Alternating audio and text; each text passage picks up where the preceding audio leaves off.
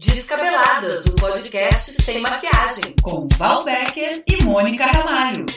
Bem, então a gente está aqui com a doutora Renata Aranha, na verdade uma conhecida nossa aí, bom, minha o quê? Ah, não, Conhecida! conhecida! Eu embora. Eu não, calma, gente, calma. Uma conhecida minha há 20 anos, sei lá quantos anos faz que a gente se conhece, né? Mas faz muitos anos, né? Muitos anos. Não é apenas conhecida, né? Vai ficar um podcast inteiro se justificando. A gente vai ter que ficar aqui vendo isso, cara. Ah, gente, é- é- desculpa, foi Vamos mal. lá, de Mas novo. quem mandou? É a primeira vez que a gente toma uma cervejinha gravando, também tem isso. A gente tá super relax aqui na casa da Renata. Não, na verdade a gente se conhece tem uns 15 anos pelo menos. E eu sempre admirei muito o trabalho. Ela é médica, ginecologista, doutora em saúde coletiva, tem pós-doutorado em educação e é cofundadora da Atol, uma venture builder. É, então, assim, vamos começar daí, né? Explica pra gente direitinho o que, que é isso, assim, né? Uma venture builder e com, né, qual é o trabalho específico que vocês estão desenvolvendo, que eu sei que é uma empresa recente, né? Não, a Atoll é uma empresa recente e ela, na verdade, constrói startups, né? Novas empresas. Então a gente tem muito uma régua assim de, de, de escolher não só as empresas que já estão acontecendo, como desenvolver isso. Quando você tem uma capacidade de impactar a sociedade, quando você tem uso de tecnologia, porque a tecnologia faz a gente conseguir ampliar, chegar em mais lugares mais rápido, né? Escalar, né? O termo da, do empreendedorismo. Então é escalável, as, que a gente trabalha em cima e realmente que a gente acredite que vai ter um impacto. Uhum, sim. E aí vocês estão é, desenvolvendo um sistema, né, de saúde. Conta pra gente um pouquinho como é que funciona, né? Porque a gente ah, conversando aqui offline, né, digamos assim, em off, a gente falou sobre essa possibilidade de reunir os dados, né, dos pacientes, por exemplo, em um só lugar, onde os próprios médicos, os sistemas de saúde de uma maneira geral e principalmente o próprio paciente ter acesso a esse quadro integral, digamos, sobre a sua saúde, né? Mais ou menos isso? É, não, é isso mesmo. Tá. Eu acho que assim. acho que uma coisa bem importante desse, desse trabalho é assim, é porque tem uma mudança de cultura, tá? A gente vai falar de uma startup que tem uma plataforma tecnológica que você pode botar todos os seus exames lá dentro de forma super fácil. Você tira uma foto e ele já vai entrar com cronologia Bacana. e com identificações de palavras para você ter uma busca fácil. Então, é, é isso. Você usa o seu celular para tirar foto e ele já está ali arquivado de uma forma que você possa buscar de forma facilitada. Mas o ideal é que ele tivesse integrado a todas as coisas. Você fez exame, ele vai direto para lá. Você foi internada num hospital, sua, o seu Ah. sumário vai para lá. Você foi atendida por um médico, o seu, o sumário vai para lá. Mas é porque essa integração depende ainda de, Dessa, dessa rede, né? dessa rede e dessa colaboração das pessoas quererem compartilhar Aham. os dados. E aí que é, o- que é a grande confusão. Na verdade, os dados são nossos. Isso é Uhum. uma questão. é, Não há dúvida legal disso, né? Mas a gente não se apropriou disso ainda. Não, tem que mudar uma cultura, né? É, É, um é. trabalho de, de base ali das coisas, né? Muito É, interessante. Não, mas eu acho que é exatamente isso. A gente é, tá ainda vendo, né, as pessoas, vamos cu- cuidar da própria aposentadoria, cuidar Uhum. da própria questão financeira, até essas coisas que são mais óbvias de cuidar. Aham. Ainda são desafios para a gente né, planejar, né? A Sim. gente acaba terceirizando e a saúde é muito terceirizada, né? Como se alguém fosse resolver para você, ou alguém na família que cuida de todos, ou Sim, o profissional que é o responsável. E não, não dá. A gente que tem que integrar isso tudo, tá? É claro que o profissional tem a responsabilidade dele, é um outro trabalho a ser feito, mas é muito importante que a gente entenda que a gente tem que ter esse compromisso como corresponsabilidade. Não é toda a responsabilidade nossa, mas sim participar disso. Tá? Agora, tem muita coisa de tecnologia para ajudar a gente, né? Porque a gente tem Ah, que ficar sim. lembrando de 30 mil coisas Sim, e ficar total. vivendo. E eu acho que a grande questão é não viver com a doença, né? É viver com a saúde. Então, essa é a ideia do aplicativo, que ele possa te lembrar, olha, você botou aqui sua mamografia já tem um ano. Você já fez a sua nova mamografia, já que você tem 52 anos de idade e a sua mamografia estava normal? Estava lá, um BIRADS 1, Aham. 2. normal. Então, tá na hora de fazer de novo. E te lembrar. E aí a gente agrega isso, na verdade, ele já pode. Isso ainda não faz o aplicativo, não, mas o que a gente queria chegar é. Aí ele já entra em contato, ele já sabe o teu plano, já tem os seus dados, ou o, o que seja uma estratégia de saúde da família, e é uma coisa que seria perfeito a gente entregar isso no SUS, integrar. Ele já entra, já vê o horário, já vê a tua agenda e já faz o agendamento. Você pode nesse horário? Sim. Nossa, a gente tá na Suíça, né? Poxa, Aliás, eu vi o seu TED muito bacana, muito inspirador, né? A gente que tá com, qua- na casa dos 40 anos aqui começa a dar um monte de problema mesmo, é isso aí. É, e, e, e, e fiquei muito interessada em umas, umas falas suas pra gente desenvolver. Uma delas foi que você começa ele falando que o modelo de negócio da saúde é a doença. Exatamente. Isso Então eu queria que você falasse um pouco sobre isso, porque é, a gente está vendo mil farmácias abrindo no Rio de Janeiro, por exemplo. Né? Onde era uma locadora virou farmácia, onde era uma igreja virou farmácia, onde era um restaurante virou farmácia. Eu acho que é um pouco isso, né? É, eu acho que isso é. Bom, é bem interessante. Tem, é sempre multicausal, né? É, a questão da- das farmácias em si, mas sem dúvida o que acontece é a remuneração, a recompensa dentro do sistema que a gente vive hoje, ela é em cima do serviço, não em cima do valor entregue. Então, se você cuida de pessoas que ficam saudáveis e não tem nada, no fundo você não é reconhecido. Né? Co- Quem paga? Quem paga é quando você vai ao médico, o médico recebe. Quando você tem um problema e precisa internar, aí você vai no hospital porque você está doente, internar. Né? Então tem, tem uma, os exames todos, né? Isso assim, né? Diagnóstico e tratamento, né? Acaba que essa questão capitalista é muito voltada a diagnóstico e tratamento. E claro que isso tem seu, seu peso fundamental, mas e a promoção de saúde? E a prevenção? Quantas coisas, né? E como é que a gente faz? Porque não adianta a gente só saber que precisa fazer atividade física, que precisa se alimentar bem, que precisa dormir bem, higiene do sono e etc, etc. Sono é fundamental nesse complexo. E a tal da meditação, a coisa de estar presente. Se saber disso, né, só funcionasse, a gente não tava precisando discutir. Então, Não, assim, exatamente. Ainda tem umas correntes assim que eu não sei, né? Porque que. Até é uma coisa polêmica, um assunto polêmico, que as pessoas agora têm, têm uma linha aí que é contra a vacina, né? E eu acho isso muito delicado, né? Trazendo aqui pro, pro, né, pro Descabeladas esse assunto para a gente debater. Eu até respeito uma outra amiga que acha que, que sabe que o filho pode ter uma alergia, aquela vacina XYZ, sei lá. E tem outras pessoas que dizem que é para que é, ah, não dá dinheiro para a indústria farmacêutica. Mas vem cá, a gente não dá mais dinheiro para a indústria farma- farmacêutica adoecendo? Né? Os remédios para tratar não são mais caros do que para prevenir, enfim. É, e aí a gente tem zilhões de doenças que já estavam quase erradicadas aí voltando Voltando. Com força total, matando, sarampo e tal, que a gente já não via mais, né? Como é que você. Enfim, não sei como é que você vê essa, nessa questão, justamente se, né, em cima da fala da, da questão da saúde é a doença, né? Se isso aí também não tem uma responsabilidade, assim, esses movimentos, sem contar a falta de ma- maior, assim, eu acho, de investimento em saúde que está acontecendo de alguma maneira, né? Nas campanhas de vacinação que a gente via que tinham, né? é. muito efeito e tal, enfim. Gente, só pergunta complexa, né? é, sem dúvida, a gente tem que conseguir discernir dentro desses in- interesses tão desalinhados dentro da saúde, o laboratório puxa para cá, outro para lá, o que, que de fato precisa ser feito. E ah, não tenho dúvida que tem vacinas muito comprovadas e clássicas que estão no calendário. E para mim não tem. não- isso é claro que é, um, que é um cuidado, né? Mas tem sim alergias, né? Alergia a ovo, alergia a não sei o que que você não pode. Tem situações onde você não pode. E até isso a gente podia orientar melhor as pessoas, né? Então, por exemplo, quem está fazendo quimioterapia ou quem está grávida e não sabe se pode ou não pode fazer, isso tinha que estar muito claro e já entregue para ela, com as características dela. né? Senão fica um médico sobrecarregado para responder essas pessoas, ou um posto com uma fila.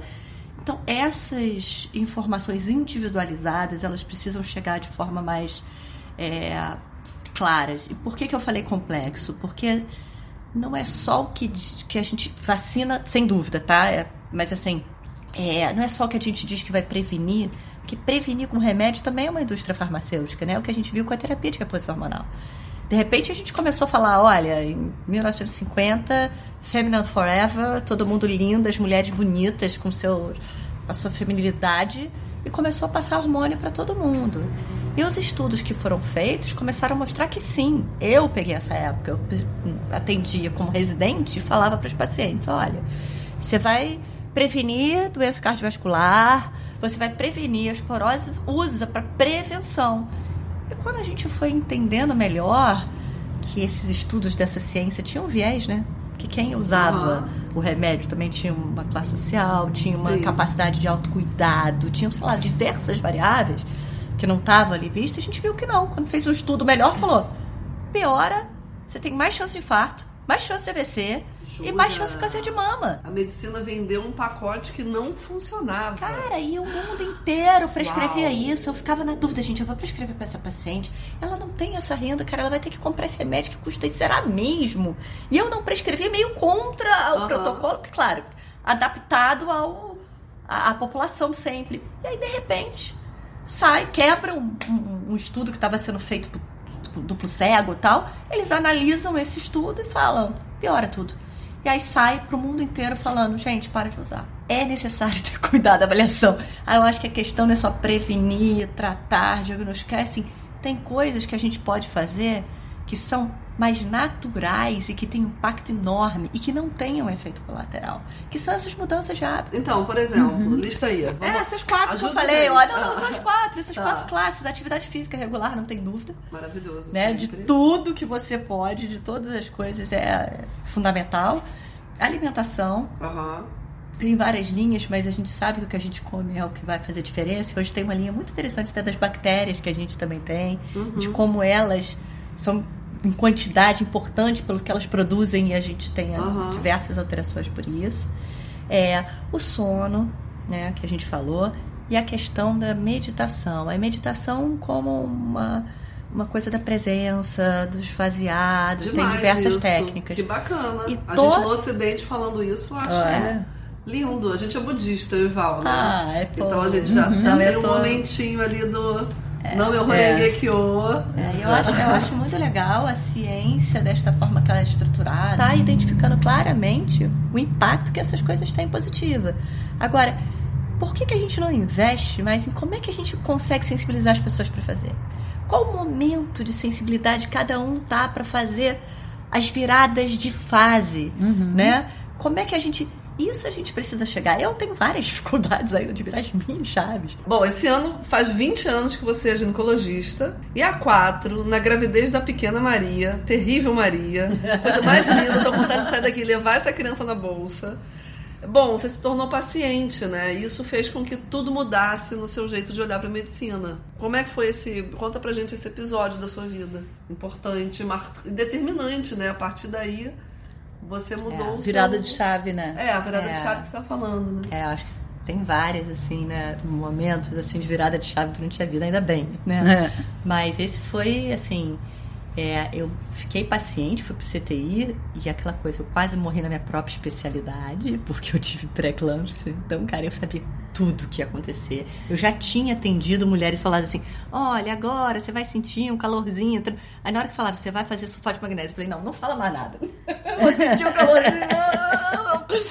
Então Renata, eu foi foi foi foi punk, Maria foi pro CTI. É, por um lado eu ficava meio xerife me agarrando que eu era médica, então no sentido eu saí um pouquinho daquela situação da filha é, doente, eu falei, cara, qual é o nível disso? Dentro do CTI, algumas coisas, né, como paciente. E quando eu tava então com a Maria, foi no Rio, eu estava sendo cuidado por profissionais que eu conhecia, que eu respeitava, mesmo assim, extrema vulnerabilidade, que você vê os erros sendo feitos. Eu virei meio uma ali, xerefona do laboratório da pulsão, do resultado do exame, como passam coisas. E aí você sente como o sistema todo é vulnerável. Tem uma cena que eu adorei, que foi quando eu estava saindo com a Maria do CTI, a gente empurrando aquele carrinho para entrar no elevador, assim.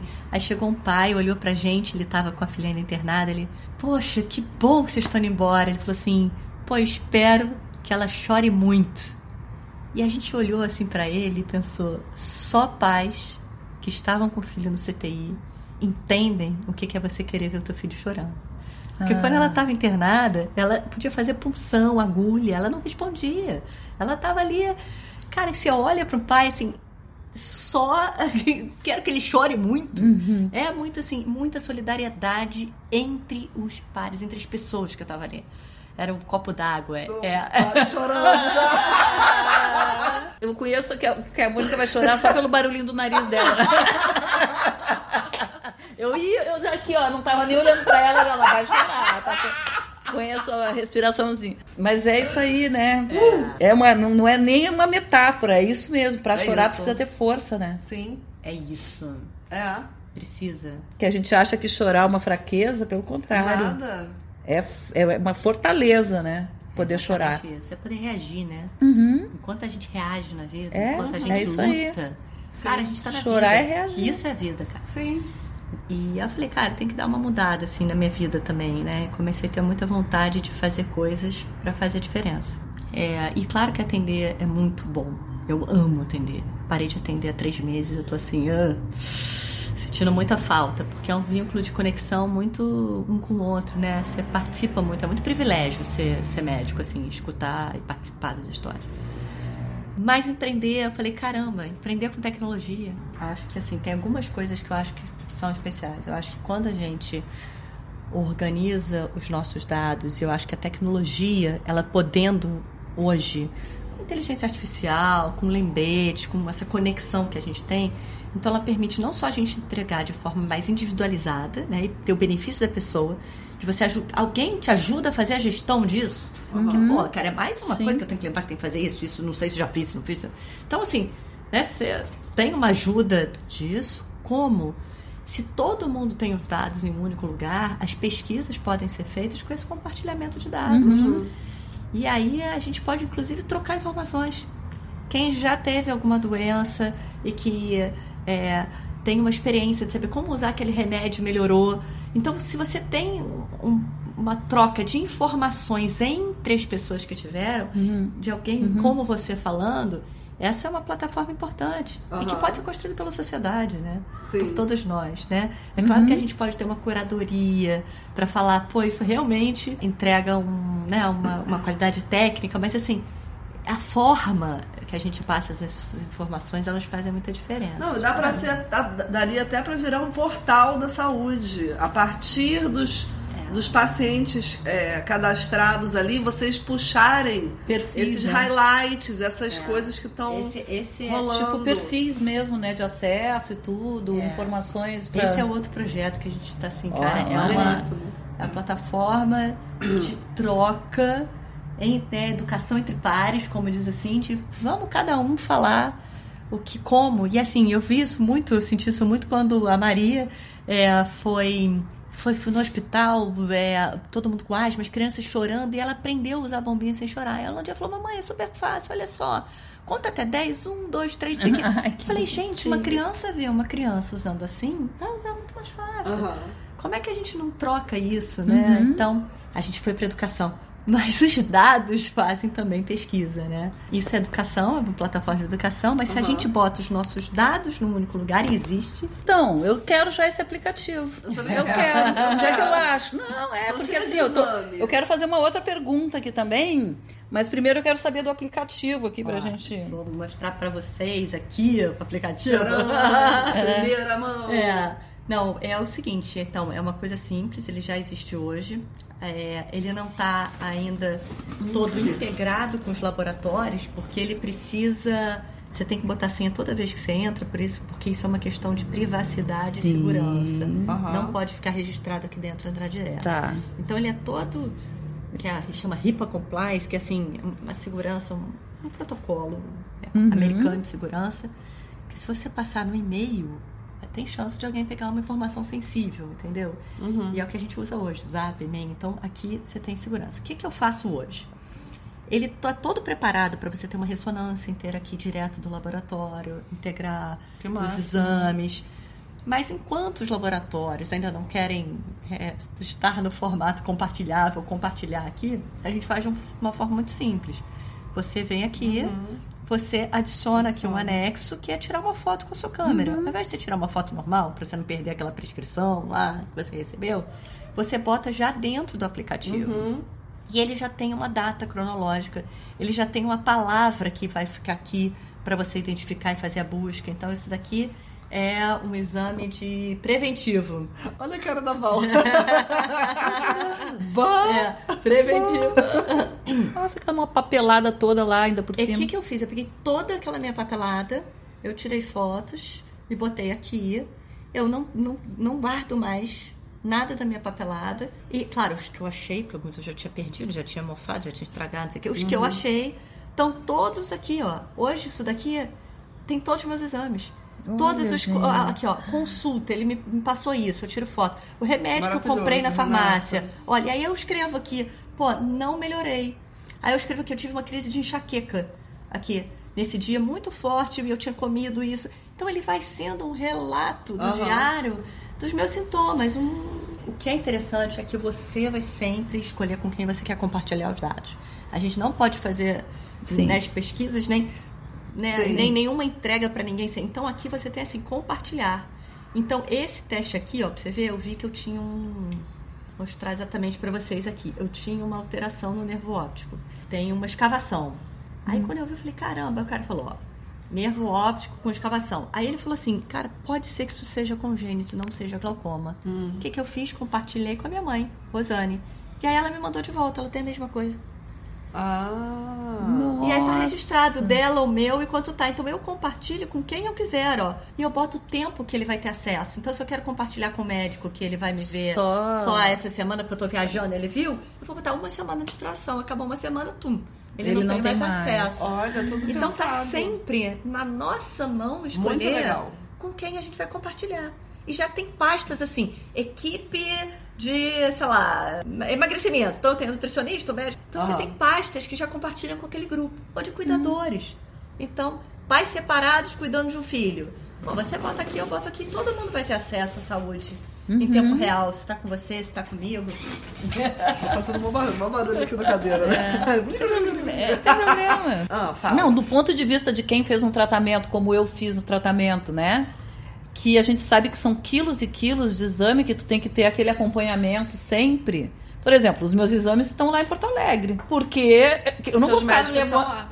Eu vou fazer todas as minhas. E olha o que aconteceu. Eu marquei todos os exames, dei mole de trazer as requisições para o Rio. Não conseguiu fazer E não, aí quando eu cheguei. Não, é pra marcar, saber e tal. Aí quando eu cheguei lá em Porto Alegre pra fazer os exames, em março, eu falei, gente, eu deixei as requisições. Aí eu liguei pro meu médico, pedi pra aprontar, mas assim, pô, super Foi chato, né? uma O cara tem que fazer obra. tudo de novo, uma mão de obra, um monte de exame. Sim. Tá. Aí, dessa vez não, eu só fotografei e deixei as requisições lá. Ou seja, fica tudo lá. Ou seja, Mas entendeu? Você já fotografou. Isso, por isso que eu acho isso tão simples. Porque a gente já fotografa, estamos você fotografa isso. organizadamente, cronologicamente, com busca de tema, com busca de. E aí, o que, que, é, o que, que é legal? A gente integrar, então, ter os exames inteiros e a gente começar a botar inteligência aqui. Que é o que a gente está fazendo. Desde uma inteligência que pode ler a tua foto. Então, por exemplo, se a gente pega todas as mamografias e a gente eu só quero que ele leia BIRADS. 1, 2, 3, 4, 5, só. 0, 1, 2, 3, 4. Aí Porque você aí eu já sei a conduta. Ele só precisa, Sim. ele transforma esse anexo, você tirou foto, e aí você já vai falar, olha, alerta, por favor, o está... Por exemplo, preventivo. As mulheres às vezes vão, colhem e falam, ah, já fiz meu preventivo. Não, você não viu o resultado. Quem vai ver esse resultado? Aham.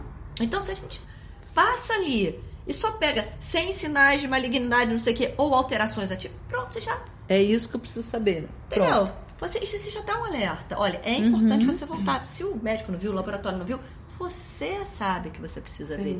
Gente, não são coisas complexas. Não. Agora, a gente precisa usar. E A outra coisa. E A gente também, tem- eu acho que assim, é uma, uma forma também de, de botar essa responsabilidade na mão da própria pessoa. Porque, assim, o médico fica sobrecarregado também, preventivo. É um, um ótimo exemplo. Que a gente vai lá, faz o preventivo e, ah, beleza, né? se tiver algum problema, vão me ligar, sabe? Não, mas não é assim, tu tem que saber o que, que deu. Mas é. Não é? Então, É, assim, tu é- deixa muito na mão das outras É pessoas, isso é isso que eu quero dizer. É, né? eu acho que essa questão da corresponsabilidade, isso precisa ser criado desde o início, quando criança, entendeu? Isso é uma educação de saber tomar, ter escolhas e se responsabilizar. Não é você sozinho. Pô, tem um sistema, tem um Sim. mas é importante. Isso eu acho que é uma mudança é, estrutural aí pra gente. Totalmente, porque o fato de você mexer no, no- no aplicativo com a sua, a sua história é o que coloca na tua mão, exatamente, né? Mas coloca na tua mão esse que cuidado é um também. Bacana disso. Hum. Porque se a gente faz isso, a gente está colaborando completamente para o sistema como um todo, para o SUS, para o privado, para o que Isso. for. Porque a gente está diminuindo exame desnecessário, Uhum. a gente está diminuindo o erro médico, a gente tá... então assim é um é um é um hábito, é como escovar dente, gente. Se a gente colocar isso dentro, a gente tem um impacto pro coletivo. Pra, o recurso é finito, então para que o dinheiro que tenha possa ser aplicado de fato quem precisa Onde daquele precisa, dinheiro, né? né? Então isso desde a questão da organização de exames, né? Porque a gente sabe que os 30% do dinheiro ele vai pro lixo, porque é desperdício, abuso e fraude. E a gente, se a gente cuida disso, a gente já tem um impacto menor. Como. Eu acho que eu vi uma gatinha. Eu acho que eu vi uma gatinha passando. Tá mil. Maria está mil. Vem cá, Eu tava Ô, garçom, muito obrigada? Oh, Ai, ela fez um desenho para as fãs. Para as fãs. É, ela é o youtuber. Ela é youtuberzinha total. Mentira. Tem seis Eu fãs. Ó, tenho seis fãs. Caramba, tem mais que eu.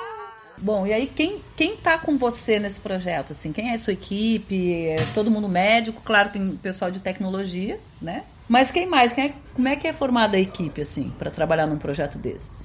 É, sim, muito. É, tô super feliz, assim, tô com a sensação de que eu juntei os pontinhos da minha vida, sabe? Tô no lugar certo, assim. A gente fez um mergulho nessa criação da TOL, a gente ficou cinco dias imersos, cinco sócios, dentro de um apartamento, tava sem móvel, assim, discutindo valores. Que discutindo nossos pactos, nossas regras. E quem organizou isso? Tinha um pessoal de Não, a gente comunicação? Vocês? É, sim. Todos médicos, não? Não, tem. Eu sou médica.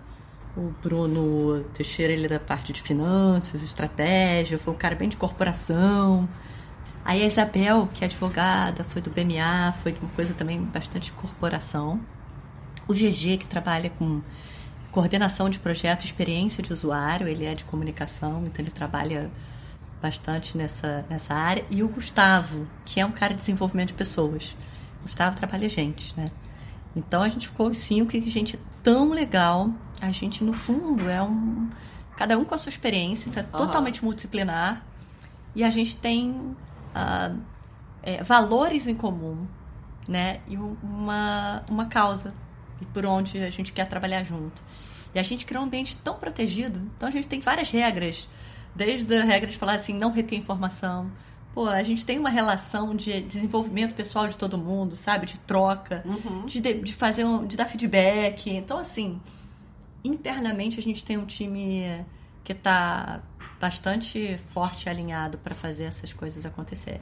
É, fiquei culpada, como a Renata falou no início, né, da entrevista, que eu ia falar isso até o fim da entrevista. Renata é minha conhecida coisa nenhuma, né, amigaça. Amigaça, amigona, amigona, amigona, amigona de todas as horas, assim. Quase melou essa entrevista, cara. Qua- Quase, quase que eu fui colocada pra rua. Eu falei que, era, que a gente que é uma conhecida de 20 anos, não, é uma amigaça, amigaça muito próxima.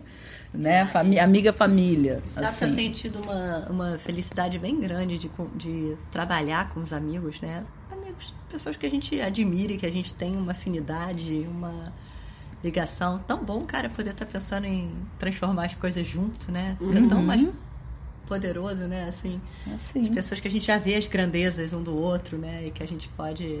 Tá muito bom, tá muito bom juntar isso. Ah, legal. Não, e sozinho a gente não faz absolutamente nada nessa vida. Nada. É. Sozinho só masturbação mesmo.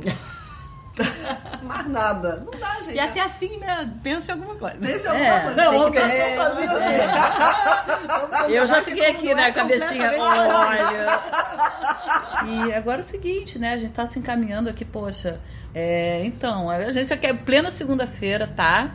A gente tá aqui na casa da Renata, família, Comendo, comendo, criança, tem bebendo, criança. Segunda-feira. Renata descabelada. É, são Literalmente. nove e meia da noite. Numa segunda-feira a gente tá tomando uma cervejinha. Olha só, acho Entregando, que é entregando.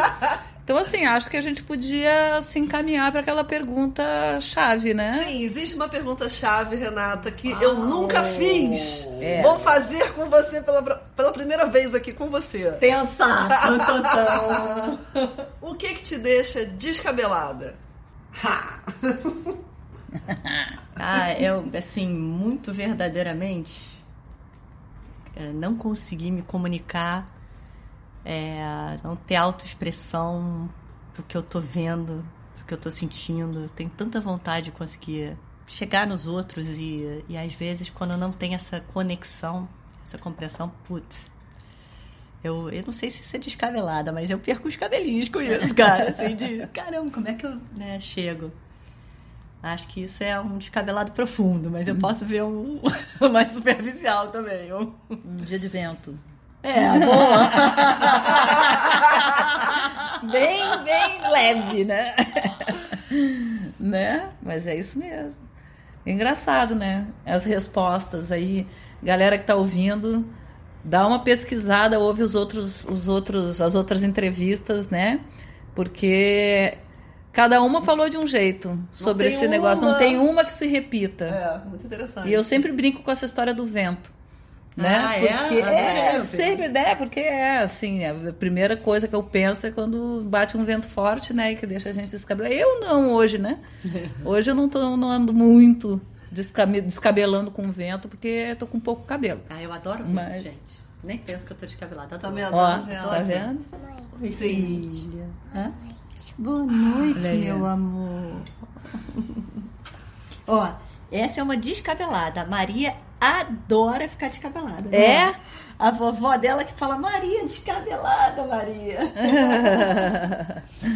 Isso aí. Bom, então, muito obrigada. Vamos esperar a Mônica terminar de mastigar. Foi uma delícia. Aham, sim, um jantarzinho, delícia, preparado pelo Neco, que está dando toda a assistência aqui, né? Somos muito gratas por vocês nos receberem na casa de vocês, como entrevista, né? Porque cansei já muitas Cara, tá vezes. se né? justificando aí. Até o, tá vendo como ela me conhece? Ela falou que até o final eu ia falar nisso. Tô falando, tô falando, poxa. Enfim, então é isso. Renata, vida longa, vida eterna, o seu aplicativo. Sim. que ele não morra, jamais. Vamos, Muito bom, aí, fazer genial. acontecer. Tô, tô bem Exatamente. feliz aí. Conte com os nossos prontuários do seu aplicativo. Sim, entra, gente, entra, usa. Claro dizer sim. assim, e porque a gente tem que melhorar muito a usabilidade, tem que ficar fácil, tem que ficar simples. Então, assim, e só vai acontecer com as pessoas usando, o feedback, a gente vai melhorando Sim. e a gente vai juntos nessa Isso rede. aí, se precisar de qualquer coisa também aí na rede da divulgação também do aplicativo, Muito pode bom, contar com a gente, Prazer. tá bom? Tá com Valeu, vocês, maravilhosa. Obrigada. No episódio de hoje, infelizmente, a gente não conta com o quadro Você Feminista e Não Sabe, porque a nossa querida Angélica Calil precisou sair um pouquinho, dar uma afastadinha para tratar um probleminha de saúde, já que o assunto é saúde.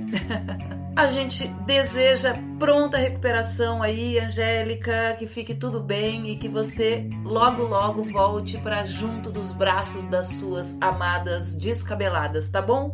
Tudo de bom aí. A gente fica por aqui e até o próximo episódio. Beijo.